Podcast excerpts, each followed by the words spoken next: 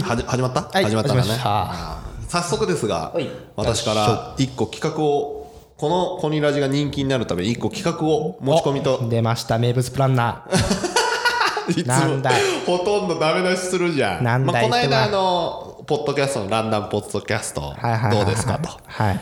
今度はコニーが最近人気なのでそのオフ会的なコニーと会える飲み会みたいな。ほっていうのをちょっとやってみて何人来るかちょっと試したいなっていう気持ちもあるんですよ。何何？うこれまあまあ10人来るだろうと思っておおはいはいは10人予約するじゃん。いはい。コースでってはいはい。飲み放題コースで10人、はい当日、はい。俺と4つ2人で 最高に楽しいじゃん いやだかずら予約はしないよ。予約はしなくて、こう告知だけしといて2人で最初飲んで、誰か来たらハッピーに楽しくないっていう感じの方にしてみたいかなと思ってます。来るか？来ないだろうな。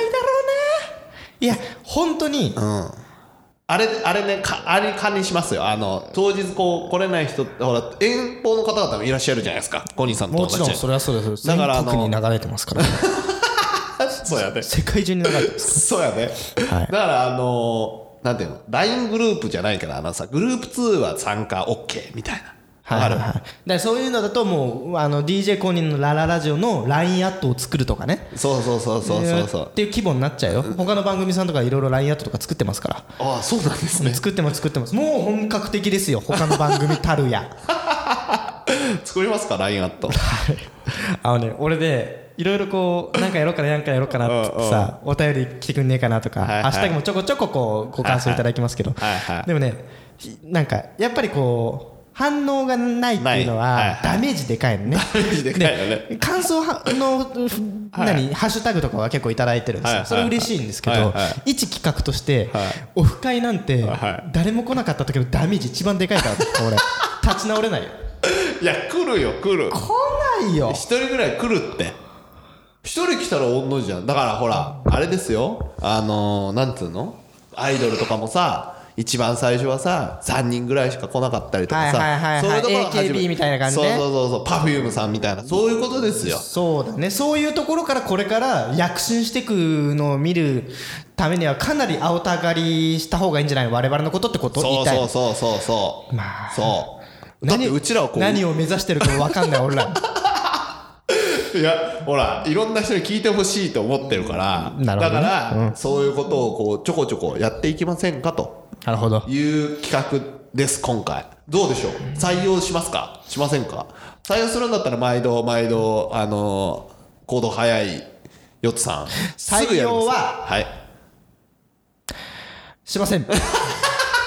DJ コニーのラララジオ第64回始まります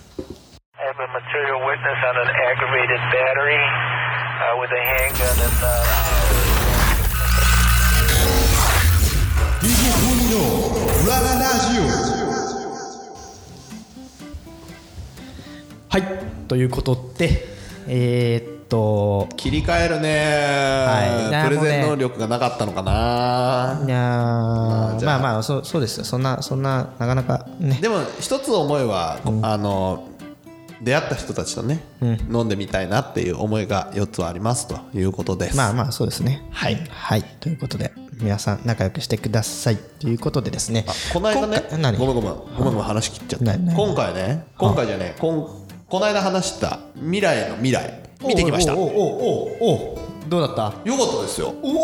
僕は良かったと思います。ヨッツさんがは映像のコンテンツを見ていうん。よかったなんてうん。聞いたの俺初めてかもしれない。いやそれはあんえなにあんなねえ？ーめちゃくちゃ酷評されてんじゃんって言ってたいやいやいやそん未なに来の未来感動した。感動はしてない。帰れや。もう終わりいやいやいや良かったのと感動。よかった。よかったは何が良かった？そしたら。いやいや別にそんなあの酷評されてるようなことはなのあれはなく。やっぱチャンネルがあったのね。チャンネルがあったのよチャンネルまあまあでも子供ができてっていうチャンネルにあまあまあ確かにそのコニーさんが言ったような子供がいいタイミングで見たかなっていいう感じですね。やっぱす俺やっぱ俺持ってんな、うんなんでじなるほどね。これ分かんない方あの過去回見ていただければ、あの話してるんで、はい。でいやいや未来の未来というアニメ映画ですよね。そうそうそう。途中に中だるみすげしてましたけどでも良かったですよ。あのみんなが言うようにあれ結構良かったです。よあれはどうどういうなんかもうお家とか言わなくていいんだけどどう,、うどういう話なの？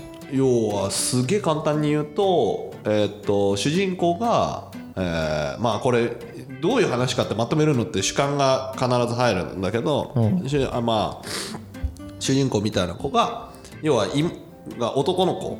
女の子なのかな？なんだけどえーっと3人から俺説明下手くそ。俺のビビるけどお前 みあの見てきてないんだったら見てきてないって言って嘘だったら嘘って言って。えっとね、えっ、とちっちゃい子が妹生まれた時の、その愛情の話。まあ止まった。まあ止まった。う んやべえいやじゃあもう。簡単簡潔にまとまった今。いやなるほどね。いやか家族の話ね。家族の話。ね。よしまとまった。やべえな。今すげえ変な汗出たわ。すげえな。ルここういうところで話すと本当に苦手だわ。びっくりした、ちょちょっとさちょっともう、まあ未来の未来はそんなにかんじゃあい。いよじゃあ未来の未来はまあまあまあまあだったってことでしょ？まあまあって普通に良かったよ。普通によかった。おすすめはしないけど。ふざけんなよお前。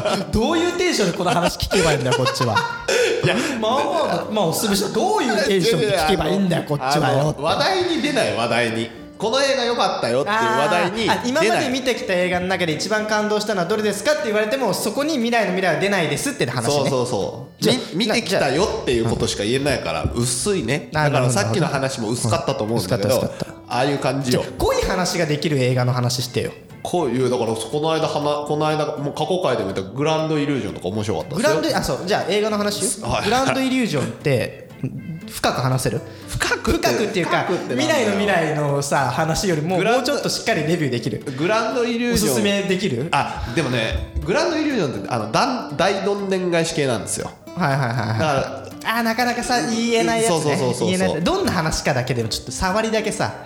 えー、と4人の手品師が世界を騙す話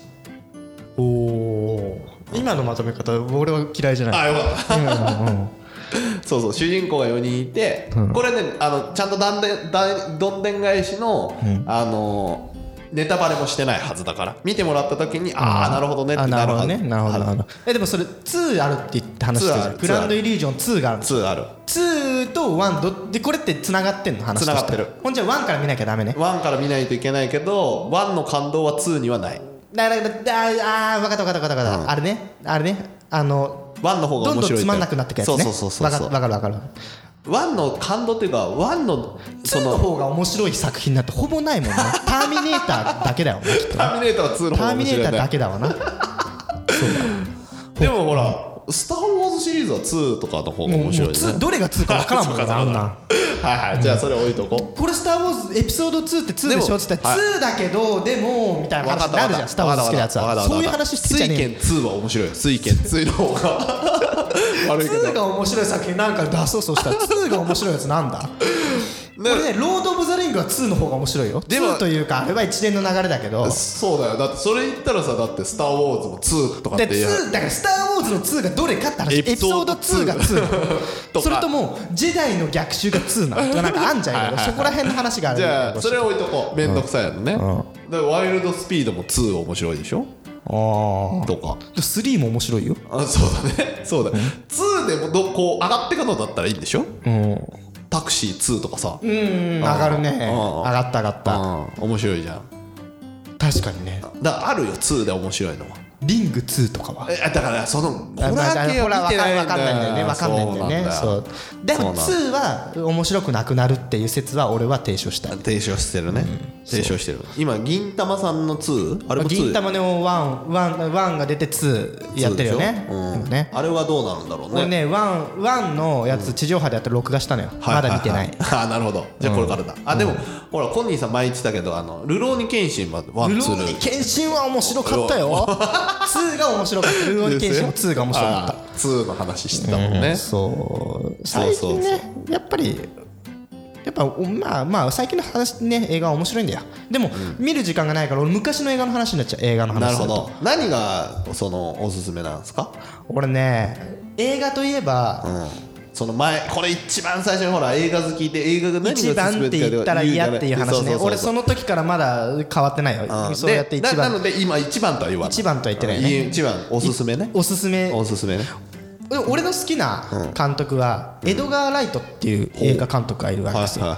でエドガー・ライト作品って結構有名なのは「まあ、ショーン・オブ・ザ・デッド」っていうあのゾンビ映画なんだけど出てる人がえーと監督エドガー・ライト。で主演がサイモン・ペグとニック・フロストっていうまあコメディアン出身のイギリス人の人がいてまあイギリス映画なのよはい。でゾンビ映画なにもかかわらずすごいコミカルに物事を描いててホラーじゃないんだね。ホラーではないね。コメディだね。コメディなのうん、でもうしょうもない主人公のショーン・ペン、ショーン・ペンじゃない、えっと、サイモン・ペグ、扮するショーンっていう人がもうバイトしてぐうたらな生活をしててで一緒に住んでるクソニートの あのニあのニック・フロストを扮する親友がいて、はい。で親友はクズなのよ。クズなのでずっとゲームしてる、はいはでそういうじ堕落した生活もはやこれイギリス人の堕落した生活っていうのがすごくコミカルに描かれてる。へえで、普通になんか仕事ぼーっということしたらもうなんかよくわかんないけどみんなゾンビになってるの。はあ。そう。っていうめちゃくちゃな、はでもその主人公はもうコミカルにこううん。倒していくわけゾンビたちを。コミカルに倒せるね。例えば、まあ、このなんかなんかこうレコードを投げてこう倒さなきゃいけないっって、はいはもうその時点でおかしいんだけどで このレコード投げるときにあこれはちょっとまだ効くかもしれないとかって選びながらこうやって攻撃したり、ね。で元カノの家にこう元カノを助けに行くみたいはいなはい。時とかもちょっとこの市場を挟んだりとかいろいろしててすごいコミカルに描かれるっていうこのニック・フロストとサイモン・ペグとエドガー・ライトが監督してる作品って全部そういうシリーズ的な感じになっていろんな話がすごく面白いからぜひ見て。日本では公開されてないから公開さ日本では公開されてないの。DVD しか出てないの。ええっと翻訳はされてるの？あもちろん。字幕はされてるうんすごいね。えー。これは有名な作品でもあるんだけどでもほあのー DVD DVD とか D ブルー。レイとか Amazon プライムプライムネットフリックスにあったかな？ちょっとそれは探してみていただければと、なるほど。でタイトルタイトルもう一回。ショーン・オブ・ザ・デッド、はい。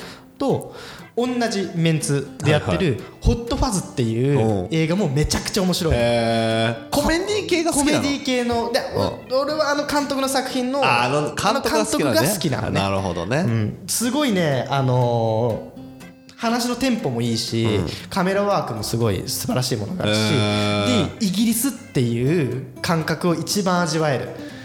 感覚知らない人でも味わえるってことね。あイギリスってこんなんなんだっていういう感じ そんなをイギリスで生活しててで見たからあイギリスってこうだよねって。なるほど。007はいはってイギリス人っていう設定でしょ？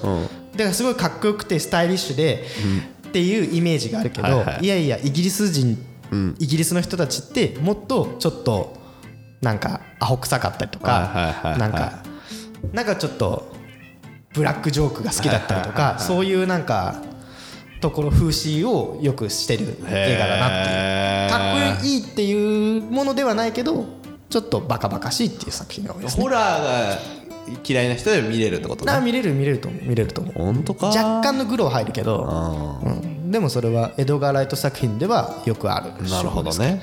ぜひ。なるほど。ショーン・オブ・ザ・デッド。ホット・ファス。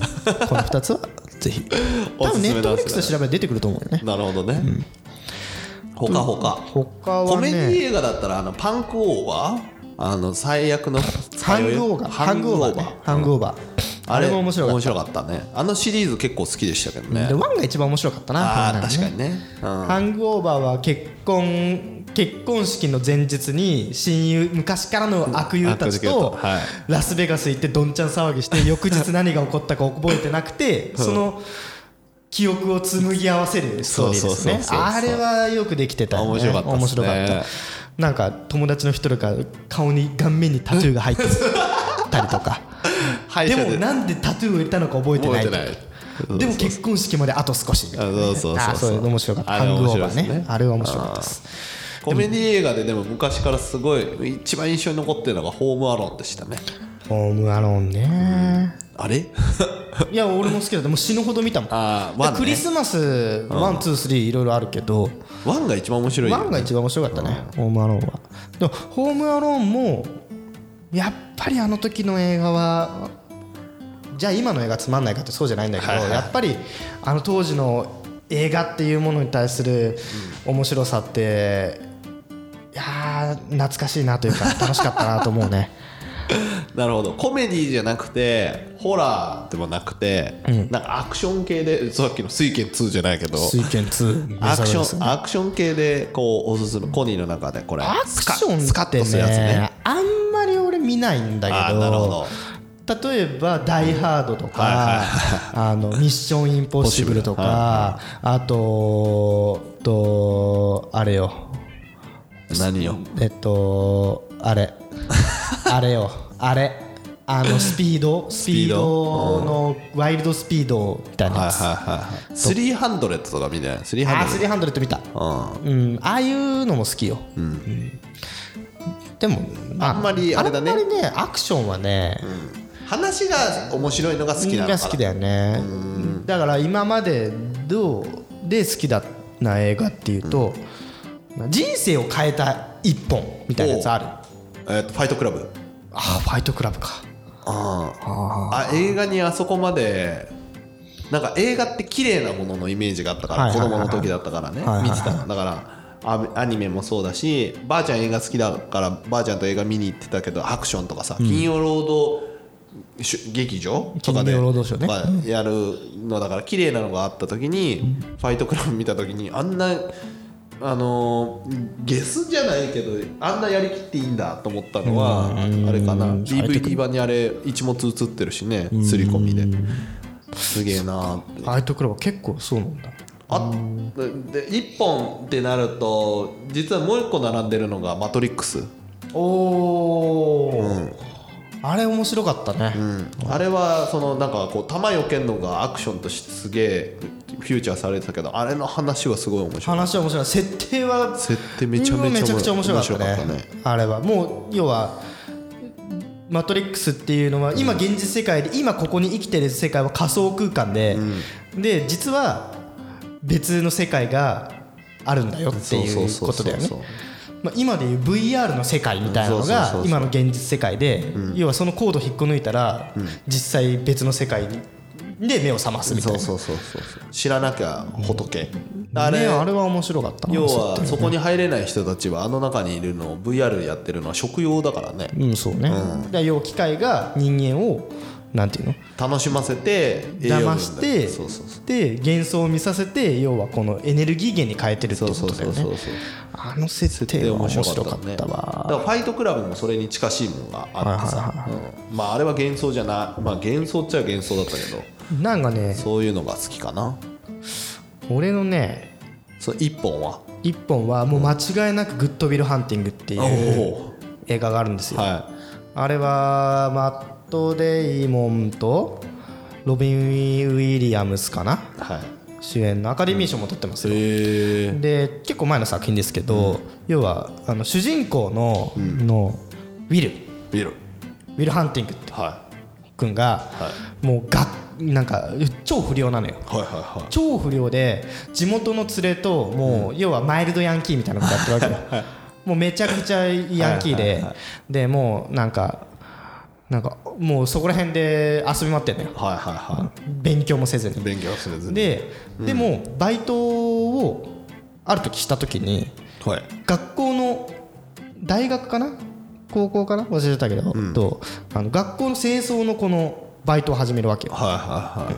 お金ねえからっつって、したらそこにのあの廊下の黒板にうん数式みたいなのが書いてある宿題が書かれてる。はいはい。でこれ解けるやつと解いてみろみたいなやつを学生向けにやってんだけど、でも彼は天才なのよ実は、だから全然勉強してないけどなんかそぼーっと見てて答えを書く、はいはでこ正解するわけよ、はでそれを知った先生が、なんかめちゃくちゃ頭いいやつがいるぞみたいな話になって、で結局そのめちゃくちゃヤンキーのその少年がウィルが解いてるってことが分かるわけ。いはい。でウィルはでも地元が大好きで、はい。めっちゃ友達もいるから、はいはなんかそっちの方が生活の方が楽しいの、い。はでも本当にそれでいいの？みたいな話になってくるわけ、はいはい先生お前めちゃくちゃ頭いいし、はい。お前なんだったら都会出て、は一緒に学学者やらねえかみたいな話があるわけ、はいでその中で地元の友達を取るのかそれとも自分の好きな勉強というか数式に対しての情熱を捧げて、まあ友達と決別してでもそっちを取るか。そっちを取るのか。っていうところでこう悩み葛藤し、はい。そして先生との友情もこうまあ深めていくみたいな話よ、青春ストーリーですよ、はい。これがね俺痛く感動して。ほなんか自分と重ねちゃった。俺は天才ではないよ、はい。天才ではないけど地元からこう東京に。東京に出てくるとか、地元からまあ大学で、ね、名古屋に行くとかっていうのも、とか海外に行くとかっていう、なんだかんだ旅が多かった人生だから、はいは決別が多かった人生だから自分の好きなことやりたいことっていうのと、なんかやんなくちゃいけないことみたいなところの天秤ってよくかけてたから、よくグッドウィルハンティングは毎度その人生の過渡期にはこう過渡期というか分岐点にはよく見てたなってういう記憶があるな。その分岐点で見るんだね。分岐点で見る。へえもう一回見るんだね。うん。次何かある時は見るんだろうね。ああなるほどね。その結末が分かっても見れる映画ってすごいよね。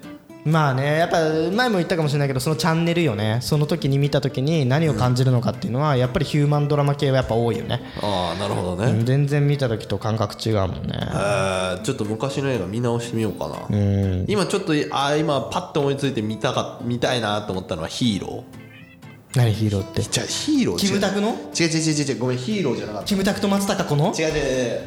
はい。でででででで 今調べるから。何？ヒーロー？じゃなくてヒートだったかな。ヒーローだったかな。ロバート・デ・ニーロが出てるやつだねヒヒーロー？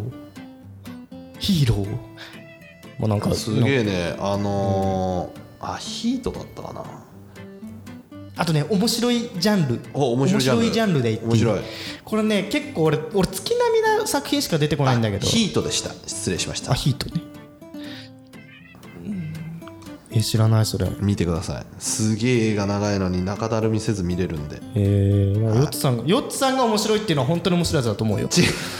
いやでも本当に俺が熱く語って面白いか面白くないか語る。もヨッツさんがこれ面白いよって言ったやつは間違いないと思う。だって面白いってひ普段思わない人なんだもんいやいやいやいやいやそれはちょっとそれはでも本当そうだよ。ホタルホタルの墓だってさあれでしょ鼻で笑って見れるタイプでしょあなたなんで笑えねえよ。ふーんうだよ。ーんかわいそうだねってでしょ？うん。そういう人間が感動する作品って間違いない違う違う違うあのねその感情移入できないんだよ。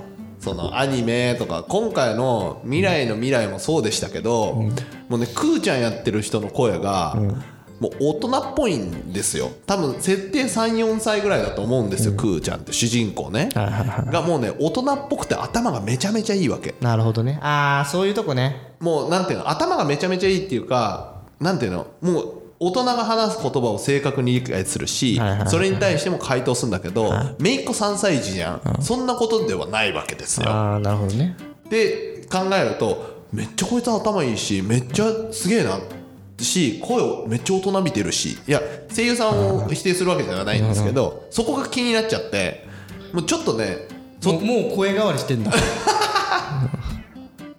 まあそういうことではないんですけどちょっとそこがすごいなとかって。まあまあそれはアニメだからね。でそうアニメもありますよそれは。あるしあと日本のやつは映画は前もちょろっと話したかもしれないですけどその人の役がさ前全然違う役やってるとそれに引っ張られちゃったりとかするからだからその前のしキャラではすごいいいやつやってたけどそれが今の映画だとすごい悪役やってるとかってなるとあ声優の話ね。違う。あ声声優じゃなくて。俳優さん。俳優が？日本の映画の普通の。ああ俺が俺があれでしょ？あのーあれが嫌いな理由と同じでしょ？あれが嫌いって何？ジョン・トラボルタがが嫌いな理由と同じでしょ？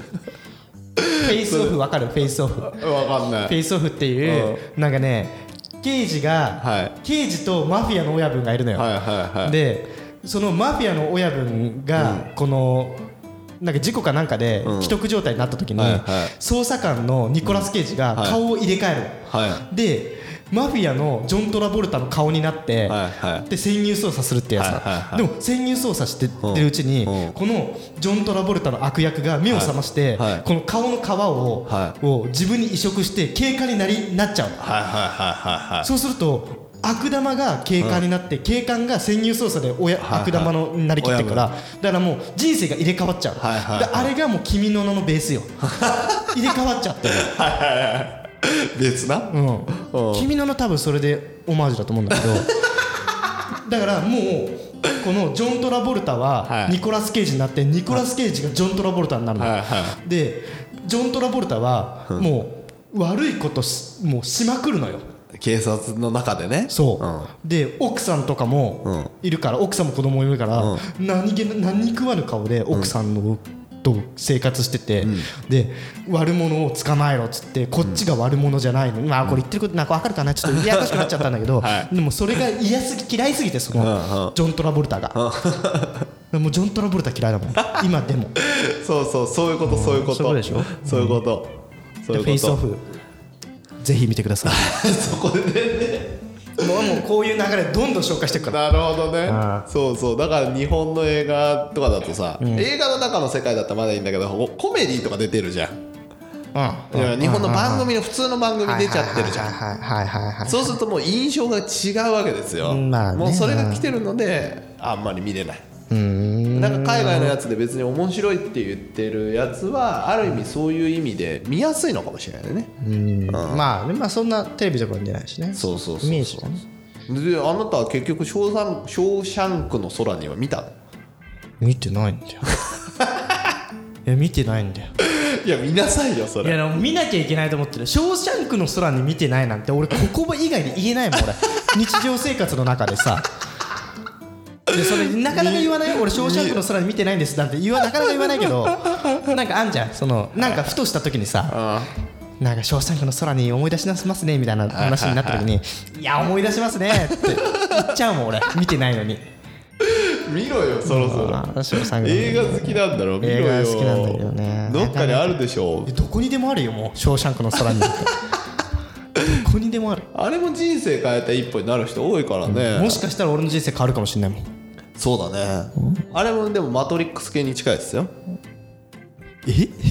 近いです近いです。どどういうこと？要はあの要は閉じ込められてる世界からの脱却だからね。ああまあなるほどね。あそういう超広い帯域で言うとねそう。そうそうそうごめんごめんごめんびっくりしたわ。なんかめっちゃ弾とか止めんのかと思った。違う違う違う。ごめんごめんモーフィアスとか出てくるのかと思ったの ビビったわ今本当に。やめてくださいなんか。ごちゃごちゃになっちゃうからごちゃごちゃすみませんすみません。なんかさすっきりしなかった映画とかある？あのねある。何何？ミストっていう。わかる。え見たことある。ミストあの霧の中のやつやろ？もうこれラストは言えないけど。ラスト言えないね。あんあんえあれさ映画版見た？映画版？映画版？ドラマ版もあるの？あ映画映画映画映画。俺ね。2時間で終わったやつ。うん。ドラマももうねもうもうあんなあれほどさ時間の無駄ないよ。そうそうそうそう。俺友ぜひ見てほしいけど。友達に勧められた。マジで。見てって。うん。マジで見てほしい。あれはもう時間の無駄。つまんないとかじゃないのよ。はいはいはい。つまんない面白いんだよ。面白いんだけど時間の無駄。まさにこのこと。ぜひ見てくぜださい。ひね。はい。はいミストという。まあちょっとホラーというかモンスターパニックに近いんだよねあれはね。そうだね。ちょっと人間のいきなりこの村が霧に、濃い霧にうん。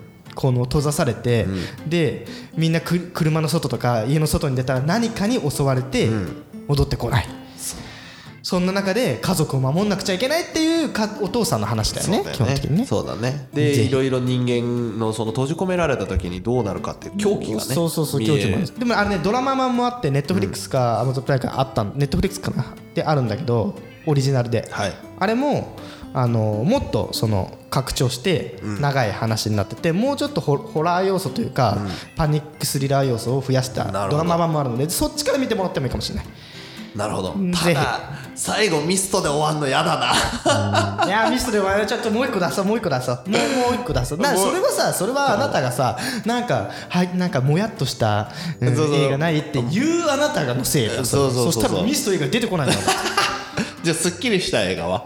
すっきりした映画か。で僕あのグランドイリュージョン僕大どんでん返しにあったんですけど「スコア」っていう映画見てください。スコアスコア。スコア。スコはい。アはい。ダメだ。俺が勧めるとあれだからな、説明が下手くそだからな、だからコニーがなんか最後なんか大どんでん返し系ですよ。あ俺俺すっごいすっきりした映画一つあるわ、はあのねこれ映画っていうかテレビ映画としてアメリカで流された1980年代とか90年代最初の方の作品だったと思うんだけど「えっと、オーロラの彼方に」っていう作品がありましはい。て「オーロラの彼方に」っていう作品は、まあ親と子の親親父親と息子の絆みたいな話なの、でよくあるこのタイムスリップものみたいなお話なんだけど、えっと、お父さんは、あのーファイヤーマンってあの消防士だったの。消防士はい。でも主人公が小さい時に死んじゃってるのね、じ事故というかそのし、仕事の殉職してるわけよ、はいはでお父さんが趣味で使っていた無線、アマチュア無線機があって、はいそのアマチュア無線機をその少年が大きくなってから、お父さんが昔使ってたなっていうのを引きずり出してきたわけ、はでそんなオーロラの見える夜はになんとそのアマチュア無線機がいきなり通じ始めるわけですよ。はどこかと。い。はで通じた先はなんと過去のお父さん。とオーロラの出る日だけは通信ができる、そこで息子とお父さん、過去にもう亡くなってしまったお父さんがどんなやり取りをして運命を変えていくのかっていう話が「オー。ロラの彼方に」という作品でして。これ実に王道でありながらも面白い。最後のどんでん返しもありと。いうことで一筋そう一筋縄ではいかないのよ。はいはい。お父さんあの時えー事故に遭うから気をつけてねではいかないのがタイムスリップものの醍醐味ですよね。なるほどね。ぜひその紆余曲折や波乱万丈的なうんうん。ストーリーを楽しんでいただきたい。いなるほど。オーロラの彼方にはい。全国のツタヤで好評レンタル中でございます。今ツタヤの店舗にない可能性あるからな。いやーでもあるんじゃない？ツタヤなのかまあ各種ね各種どっかのオンデマンド系で探していただいてもでも結構ね有名といえば知る人ぞ知る作品で有名作品であるんであの探してみていただけるといいかなと思ってます。ぜひぜひ。はいということでちょっと映画紹介会みたいな感じになっちゃいましたけどちょっとねこれからこの回を第2回第3回でやっていきたいので新しい映画まあ過去の映画もいいんだけはいはい。どちょっと見たことない映画をね見ていこうかなと思っています。はい。とりあえずショーシャンクに空ショーシャンクの空にね見てね。わかりました。とりあえずそこからでしょ。そこからか。はい。ということで、まあえーとハッシュタグカタカナでコニラジにて番組の感想と募集しております。えっ、とリスナーの方でこの作品面白かったよ、私もその映画見たよみたいなとこがあればぜひ皆さん振るって応募してください。では皆さん今日まで今日までじゃねえな。えっ今日とも全部聞いて、えー最後まで聞いてくれてありがとうございました。みえっ、と本日のお相手は DJ コニーと4つでしたありがとうまた次回バイバイ。